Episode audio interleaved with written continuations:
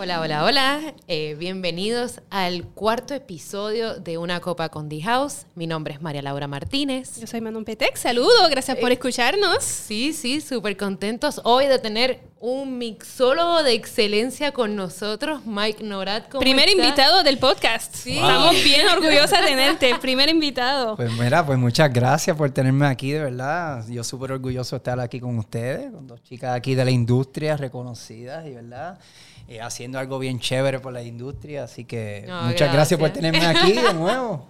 Muchísimas gracias y me gustaría que nos hablaras un poquito sobre, sobre ti. Sé que viajaste a Francia y tomaste unos cursos así de mixología.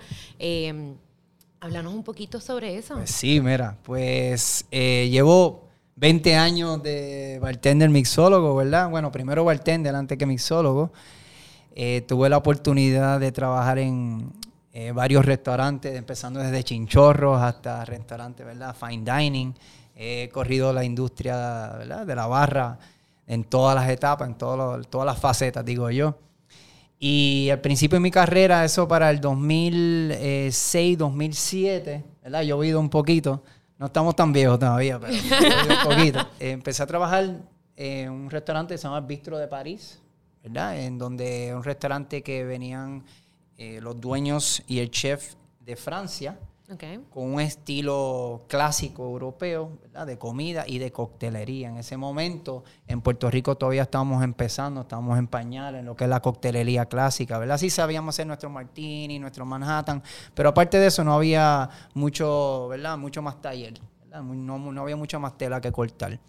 Y junto allí aprendí, aprendí a, utilizar ingredientes frescos, aprendí a utilizar eh, lo- los champanes en coctelería, aprendí a- aprendí a usar los espíritus, la cristalería. Básicamente aprendí lo básico de lo que es la coctelería clásica. ¿verdad? Así Lo- que es un arte sí, hoy. Es un arte. Hoy, Sí. hoy uno llega en estas en estos restaurantes y quiere un trago en una copa bella y quiere que, ¿sabes? Tú quieres llegar y que te digo, mira, invéntame algo. Y ya tú Exacto. eres el maestro de ceremonia y va a crear un cóctel que está perfectamente hecho y que está refrescante. Eso, eso es lo increíble. Sí, de poder con llegar a humo, cualquier ahora lugar. tiene- ahora tiene Ay, que le sí. pones Humo. smokes, que o sea, es toda una experiencia también. Sí, sí, supera la experiencia del vino en, en- en algunos puntos, porque tú, tú llegas ahí en estos lugares y antes de empezar con, con el vino, tú quieres empezar con el traguito. Ujú, Y claro. después, cuando te sientas a comer, está bien, vamos con la botellita de champán, el vino, pero de antemano. El cóctel. El, el cóctel. Sí. full. Sí, hoy día este, tratamos, ¿verdad? De, de que, de, de cubrir todos los sentidos, ¿verdad? Los- Los, aromas, lo visual, obviamente el sabor, hasta la temperatura, ¿verdad? Tiene que ver también con la coctelería y todo eso. Así que sí, ahora obviamente es algo mucho más elaborado. Eh, han pasado 15 años de esto y estamos a un nivel bien alto mundial en la coctelería. Siempre tenemos buenas representaciones de mixólogos y bartenders de Puerto Rico, así que Mucho talento. Mucho Sí, talento. Muchas y muchos barras productos también. bien diferentes. Lo estamos viendo en The House que, pues obviamente como todo el mundo, tenemos whisky, tequila, mezcal, todo esto, pero ahora nos están presentando un montón de alcohol donde tú dices, mira, yo lo voy a trabajar en The House porque hay alguien que lo va a buscar, pero no tengo ninguna idea de cómo se eso trabaja. y tú tienes gente que lo buscan y que te hacen cosas fantásticas con productos raros. La verdad es que productos exacto. bien raros y, y hacen milagros con esos. No, y hablando de The House, eh, bueno, como están viendo, eh, o este podcast es de coctelería. Y entonces vamos a hablar sobre el vodka en particular. Exacto. Tenemos que agradecer a Titos Vodka por ser el sponsor de, de este episodio. Que no hay que ni presentar Tito's Vodka en Puerto Rico. Tito todo el mundo consume esto, todo el mundo lo conoce. Sabemos todo el mundo un- quiere a Tito. Todo el Sí. mundo quiere a Tito. No, sabemos que vodka, y Manon, tú nos puedes decir que es uno de los licores que más se vende también. Es, es uno de los licores que se vende muy bien en Puerto Rico. Aún nosotros, particularmente en House, tenemos un consumidor de whisky grande y al- hay algunos alcohol que ya están cogiendo más fama, como el mezcal, eh, como la ginebra, que ahora está bien pegada. Pero definitivamente el vodka es el la base. En la base para la coctelería, es la base para nuestra clientela. Nosotros tenemos miles de cosas en The House y ahora más todavía que están creando vodka con, con sabores. O sea, ya tenemos de todo. Ahorita vamos a estar hablando un poquito de materia prima y de lo que se puede conseguir, la diferencia entre todo esto, porque también el consumidor es un poquito perdido. Claro. Yo llego frente Sí. a la góndola y pienso, bueno, ¿Cuál es la diferencia entre una vodka y la otra? Y pues hay muchas. Sí, yo creo que eso, eso va a ser lo que vamos a hablar en este episodio. Eh, vamos a hablar de cómo se hace, de dónde vino la historia, que es súper interesante del vodka. Eh, y también después vamos a terminar con un cóctel que nos va a hacer aquí Mike, que yo estoy Sí. súper excited. Let's mix it up. Así que yo creo que podemos comenzar por, vamos a hablar un poquito sobre la historia. ¿Cómo Claro. fue que comenzó el vodka? Eh, Que siempre hay controversia. Cuando hablamos de hay, historia, te- siempre todos los países pretenden que eso es de ellos. Ahí los dos protagonistas son Polonia y Rusia que, que se apropian la, el- la historia del, del vodka. Si digo la vodka le pido perdón, pero en francés es la vodka. Así que yo estuve como tratando de prepararme a decir el vodka, pero es tan poco natural para mí. Pero bueno, y aquí los anyway. artículos acá es complicado, pero bueno. Pero sí se inventó, se inventó. La primera persona que estuvo haciendo vodka fue hace un buen rato, 1430, ¿verdad? Algo así, y como siempre fue un monje, obvio. Sí, sí, sí, sí. Lo, lo que más, lo que más beben, lo que más Sí. beben. Decían que era para propósitos medicinales. Claro. y lo gracioso de todo esto es que Manon me dijo que ella estudió ruso, o ella va a decir el nombre. ¿Cómo, cómo, de dónde viene la palabra vodka? Bueno, la palabra se registró cuando, porque primero se, se empezó a hacer vodka, entonces como bien lo dijiste, con, con un monje, eh, y entonces después el gobierno ruso se puso un monopolio, de, un monopolio, perdón, del vodka. Es decir, que solamente el gobierno ruso tenía el derecho en producción de vodka y venderlas. Ok. Y para esta ocasión aprobaron el nombre vodka, que eso es voda, en ruso es agua, y de ponerle la K es como pequeñita agua. Una agüita. Ay, una agüita para el desayuno, cuando se despiertan, que tienen sed. Lo menos in- inofensivo posible. Claro, obvio. Pequeñita agua. Y entonces, pues durante un buen rato, el, el gobierno ruso tenía el, el monopolio de esto. Ok. Ahí registraron este nombre vodka y después quitaron este monopolio que permitió tener una vodka mucho más accesible y mucho más barata, como cualquier monopolio. Cuando es el gobierno que es el único a producir, pues los, los costos son altos, los precios son altos. Y ahí se popularizó la vodka cuando se quitó este monopolio. Después de esto, ya saben que la vodka para los rusos es algo súper importante. El consumo es altísimo, es uno de los países que más consume todavía vodka. Y, y ahí siguieron y la, único, la única etapa medio negra del, del vodka en, en Rusia fue durante la Primera Guerra Mundial, que el zar Nicolás II la, la prohibió, se paró la producción completa. Pobres rusos. Pobre ruso y pobre zar Nicolás II que poco Ya, tiempo chao. después lo mataron, chao. ya Ah, sabes. no le puedes quitar la vodka a los rusos, eso, eso acaba mal siempre.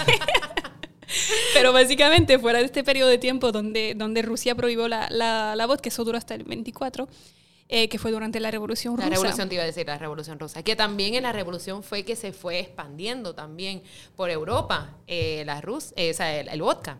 Sí, sí, obviamente. Y, y ahora pues ya siguen como un, un país emblemático de esto. Antes se hacía mucho con, con papa, porque Rusia es un productor bien grande de papa. Eh, pero también ya tú puedes hacer vodka con, con lo que sea. Polonia se conoce mucho por su, su vodka de centeno, que un caso que tenemos en The House es Belvedere. Y eso, este tipo de vodka va a tener estos saborcitos de, de pan grillado, va a tener...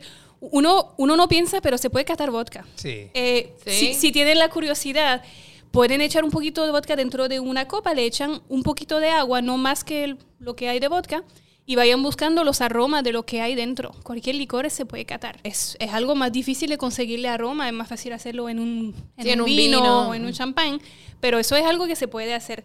¿Qué otro producto se usa? Eh, el trigo. Los cereales son bien fácil para la fermentación porque naturalmente tienen enzimas y entonces estas enzimas me permiten empezar más fácil la fermentación. Aún hoy en día un productor puede perfectamente echarle enzima dentro del- tanque para que, que se vaya haciendo más fácil esta fermentación. Trigo tienen Grey Goose, por ejemplo, que es una vodka que también se aprecia mucho en el mercado, que utiliza este tipo de materia. Productos también nuevos y, y diferentes, Ciroc, que se produce en coñac. Ok. Ciroc es una vodka entonces de uva. De uva, te iba a comentar que Sí. pues también tenemos vodkas de uva. Vodka de uva, eso es súper, súper peculiar. Y, y hoy pues vamos a estar hablando de una vodka de maíz. De maíz, ajá, le iba a, comer, le iba a Sí, comentar. Tito Bosca, este, y otra cosa que quería ¿verdad? añadir a lo que está comentando Manon, que aparte también del material prima que se usa para la boca, también cómo lo filtra, ¿verdad? Claro. Eh, va a influir en el sabor, qué agua utiliza para, ¿verdad? Para Eso es súper importante. ¿verdad? Manu puede Sí. añadir más sobre eso porque hay algunas bocas que usan agua de, de los glaciares, hay unas que usan agua mineral, destilado. Sí, porque hay que ¿Entiendes? entender que dentro de una botella hay más agua que vodka. Exacto, Como la vodka está a 40% de alcohol, significa que tengo 60% de agua. exacto. Escoger una buena agua hace la diferencia. Uno sabe si, si va a comprar su agua y, o comprar un agua que está malita o el agua de la pluma no tiene el mismo sabor. No creo que van a hacer que con una agua de la mineral. pluma. Pero, pues, esto hace la gran diferencia. So, es bien justo que mejor está la calidad del agua, mejor va a saber la vodka. En el caso, ¿verdad? De nuestro amigo Tito Bosca, que estamos hablando hoy, ¿verdad? Destilado de maíz, en este caso, que es buenísimo. Una bosca destilada seis veces. Sí, y este Que- maíz es lo, lo rico de eso, lo que decía de los aromas, es que tú puedes, si, si se toman la tarea de catarlo, pueden encontrar este, este saborcito popcorn. Ajá. Van a tenerlo, el medio Ah, mira mantequilloso. Así que hay que darle la tarea. Yo sé que le gustan beberse eso con el agua de China, lo que sea. Pero un buen de este- martini. ajá, pero Un después de este podcast van a hacer y van a agarrar su vodka y le van a poner un poquitito de agua y lo vamos a catar. Exacto, ¿no? Hay que catar igual que un vino para ver cómo, cómo sabe ese, ese producto solo y entender, pues, si es rico solo, mejor todavía en cócteles. Claro. Y sé que también Tito es, a mí lo que me encanta de Tito es que es dog friendly. No, me encanta. Sí, sí, yo creo que es muy importante como marca también eh, todo lo que tú haces eh, alrededor de tu producto. Exacto. Eh, y algo que tú conoces de Tito es que siempre vas a ver un perro o un gatito al lado de ellos, que es súper también importante. Sí, yo tuve una experiencia que cuando vino el dueño de Tito, ¿verdad? Tito Bosca y su equipo aquí a Puerto Rico, fueron a mi restaurante, le preparé unos cócteles y todo, y estaban bien contentos. Y literalmente ellos iban ese día a hacer limpiezas de playa aquí a Puerto Rico. Qué y chulo. eso, Qué eso bien. a mí me gustó mucho, ¿verdad? Eh, la dinámica de ellos venir a un país, aparte de que están vendiendo su producto y promocionándolo, pero también dando para atrás y recogiendo playa, que para mí fue algo, ¿verdad? Eso, Espectacular y súper chévere y mi respeto por eso y por siempre, siempre lo apoyo por eso, porque de verdad que esas cosas no se ven mucho en esta Sí. industria, así que... ¿Y qué cóctel tú le hiciste? Entonces ya tengo la Eso curiosidad. Yo sé que le hiciste algo con Tito's. Vodka, obviamente. Pues yo le, pero- quería, yo le quise dar este, una experiencia de la placita acá, ¿verdad? En ese momento Ok. trabajaba en la placita Santurce, ¿verdad? Utilizando lo- los ingredientes locales de nuestro país, le hice, eh, utilicé parcha, una parcha natural, eh, con lima, limón, ¿verdad? Fresco exprimido, un toquecito de miel, ¿verdad? Miel del Mm, país, ok. ¿verdad? Tito vodka y jengibre natural, tú sabes. Se le quise hacer algo, Fenomenal. ¿verdad? algo, ¿verdad? Local, pero con unos sabores spicy, sweet, sour, de todo. Y que resaltara esa voz Tito, ¿verdad? En ese cóctel. Y le encantó, le gustó mucho. Así que. No, a mí me gusta, el yo, mí- yo escuchando, Eso, yo lo tengo seria probaría. de escucharlo. No, no. Sí, ese, ese traguito se quedó siempre en el menú con Tito's Vodka. Y también teníamos otro que se llamaba el Tito's Mule, ¿verdad? Que es el Moscow Mule con Claro, Tito's Vodka, sí. que queda perfecto también, ¿verdad? Que un trago que ahora la gente está Ah. loca con el Moscow Es Mule. riquísimo. ¿De dónde? ¿Alguien sabe de dónde fue que salió Moscow Mule? Pues mira, pues De un hotel, ¿verdad? Precisamente yo estuve haciendo el, con Tito Bosca lo del Moscow Mule Week, así que les puedo, Ah, por favor, les puedo adelantar un poco de información. Pues literalmente cuando llega la vodka a Estados Unidos, ¿verdad? Hablamos de la vodka en Europa, cuando llega en 1900, en los 50, no sé la fecha exacta, pero en los 50, eh, empiezan a destilar vodka en, en Estados Unidos. Y esta persona, es- mira, lo curioso de esta historia es que se encuentran en una barra estas personas, ¿verdad? Es una historia de tres personas, una persona que destila vodka, eh, otro señor que hacía ginger beer, ¿verdad? Ginger beer en ese momento es como un ginger ale. Era algo que se tomaba como un refresco. Y una muchacha, una señora, que eh, hacía la- una- unas tacitas de cobre, que yo me imagino que todo el mundo que se ha tomado un Moscow Mule sabe Tiene se que ser en la tacita de en cobre. la tacita de cobre, ¿verdad? Sí. Aparte de que eso le cambia el sabor, ¿verdad? Ese material le cambia el sabor al cóctel, también lo mantiene frío. Así que es una, es una herramienta para ese cóctel, yo diría. Y pues están en una barra, están bebiendo, bla, bla, bla. Y entonces uno le dice al otro, digo, pero yo tengo vodka, tú tienes ginger beer. Y la muchacha tiene las copas, pues mira, vamos a unirnos los tres y ver lo que pasa. Ok. Y desde el 1950 hasta hoy día, ¿verdad? Que estamos en el 2021, todavía es un cóctel que se considera clásico, ¿verdad? Se considera clásico porque aunque pase el tiempo, como quiera siga trascendiendo como un cóctel, ¿verdad? De los favoritos. Sí. Y es riquísimo cuando tú combinas vodka con limón y jengibre. Y es súper refrescante. Es- Especialmente para, para el clima Para de nosotros, Rico, sí. ¿verdad? Que es algo... Y que lo haces bien. Yo me recuerdo uno que hicimos el Carpe Diem, Ajá. que está Ah, de lo más también, bueno. De estuvimos- acuerdo. Y todo, Sí, wow. sí, sí. Durante la pandemia estuvimos grabando ahí con, con Corina Bello en aquel momento y, está, y haciendo, haciendo trago. Es riquísimo, by the way, sí, con Tito Vodka ahí en, en- el campito. Tito Vodka en el campo, más rico Perfecto, sí, sí. Eso pegaba de lo más bien. Y obviamente todas las variantes ahora, porque el, el- este cóctel con mezcal también es súper interesante. A mí eso eh, le da un smokiness que está fantástico. Sí, otra dimensión, tú sabes, porque esto, ¿verdad? Por dimensiones, ¿verdad? Tienes el sweet, el sour, y ahora entonces le añades el mezcal, que es smoky, le añadas un poco de también spiciness con el jengibre, eso tiene todas esas dimensiones de layers de sabor, ¿verdad? Lo que voy. Que eso te da más complejidad en un cóctel y te lo puedes disfrutar más. Ya hoy día la coctelería, y especialmente en la vodka, se usa mucho. Eh, ya la gente está apreciando un cóctel como si fuese comerse un plato de comida, no solamente para emborracharse, ¿verdad? Antes a lo mejor era, vamos a beber para matarnos. Ahora es, ¿verdad? Vamos a beber para disfrutarnos el sabor del cóctel. y ahí podemos hacer hasta pareos con comida, ¿verdad? Igual Sí, eso mismo te iba a preguntar yo, yo luego, pero, pero estoy de acuerdo. Yo creo que con los cócteles subiendo de nivel, nosotros también como consumidor hemos, hemos tomado la decisión de, ok, yo no quiero un tradicional.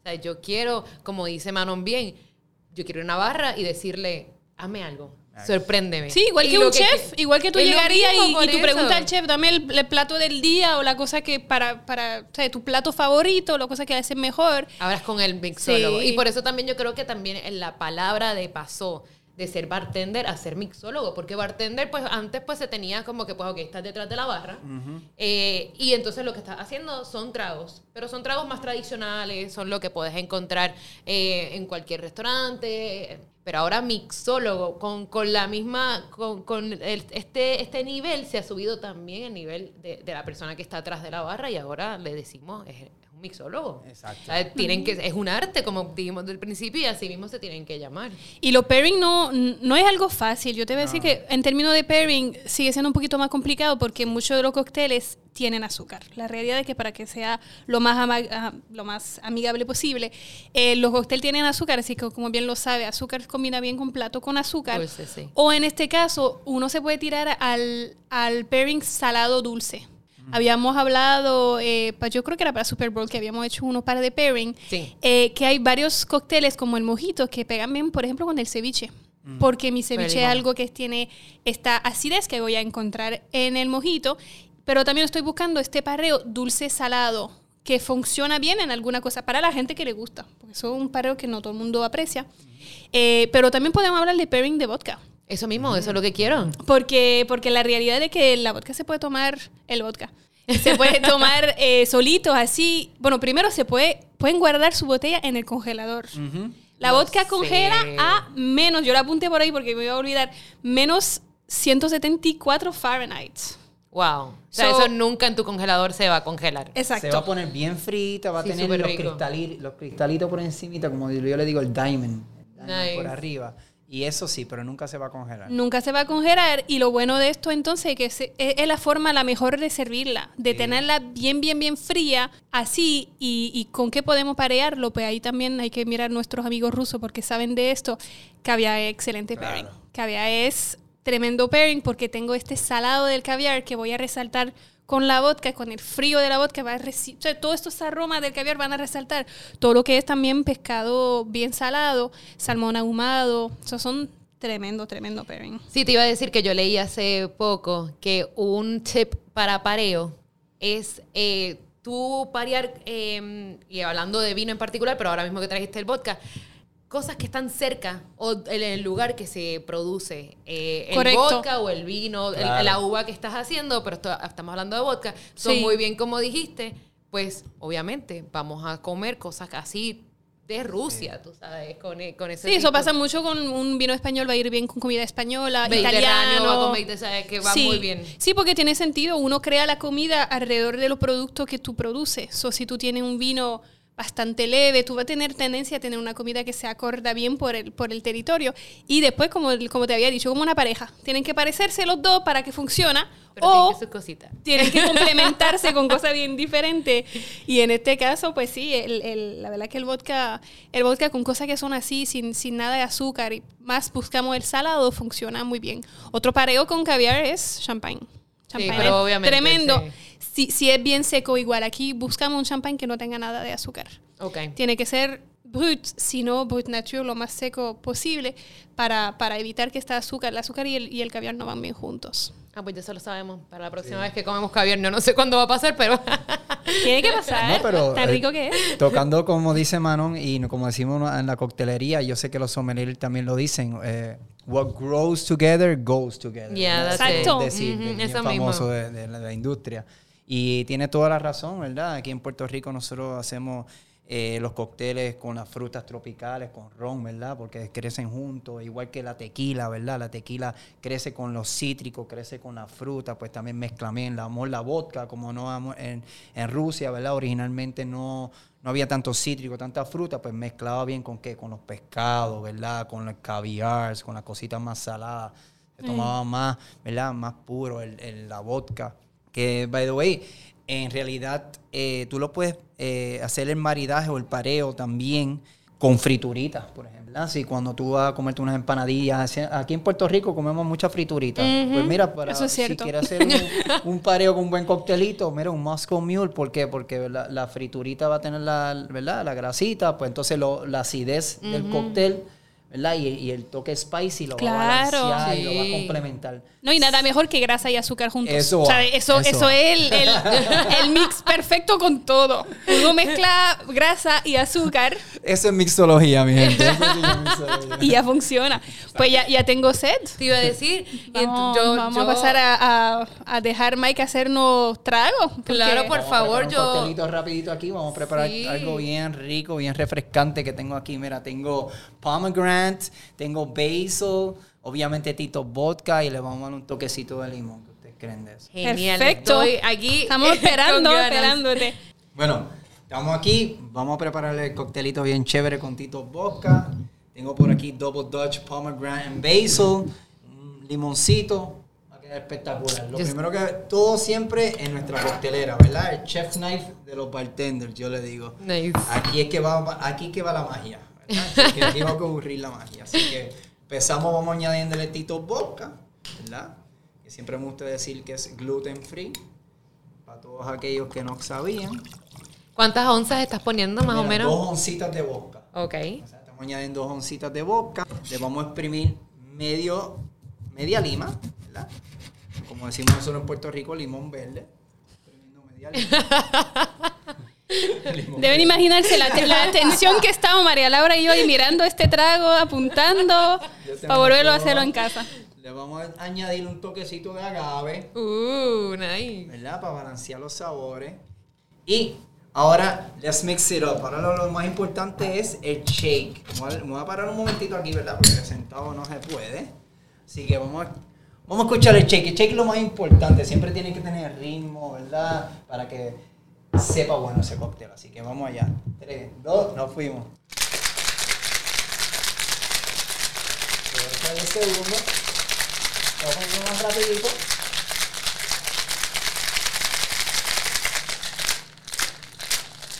Ya está listo. Lo importante es que, mira como pueden ver, que esa coctelera está bien frita, congeladita. Ya así es que tú sabes que tu cóctel está ready to go. En este caso, vamos a servir aquí en la copita. Y le vamos a dar ahora el ingrediente especial, un toquecito especial de mi Double Dutch Pomegranate and Basil. So, le va a dar esos toquecitos herbal, un toquecito fruta también, ¿verdad? Y no una fruta no muy tradicional, ¿verdad? Si no, pomegranate no se consigue mucho, pero sí es bien rica y va muy bien con la vodka. Así que vamos a abrir esto. Y vamos a añadirlo. No, me encanta este trago porque sé que tenemos este producto en The House y no sabía con qué hacerlo y ahora ya tengo mi cóctel. No, y nada más lo puede tomar así solo, porque pomegranate basil así con hielo, nada más el, el double dutch está súper rico, pero Sí. en, en trago mejor todavía. Por aquí, espérate. María, para Por que favor, yo quiero probar. Yo también, mucha salud. Salud, a todos. Y muchísimas gracias por estar con nosotras hoy. Súper orgullosa que tuvimos nuestro primer invitado, además para beber. para hacer buen cócteles, así que saben que si quieren hacer de nuevo el cóctel, pues pueden pasar por The House, buscar Titos, buscar Double Dash, todo esto. Súper rápido y riquísimo. Y un poquitito de agave también, ¿verdad? Un Dijiste. toquecito de agave. Ya, para nada más balancear, ¿verdad? Los sitios. Pero está espectacular. Y de nuevo, muchísimas gracias por estar aquí. A la orden para servirle. Y muchísimas gracias a ustedes por escucharnos. Así que nada, nos vemos en el próximo episodio. Claro que sí. Chao. Nos vemos pronto. Gracias. Gracias por escucharnos. Bien. Salud. Y salud. Y salud. Eh. Chin, chin.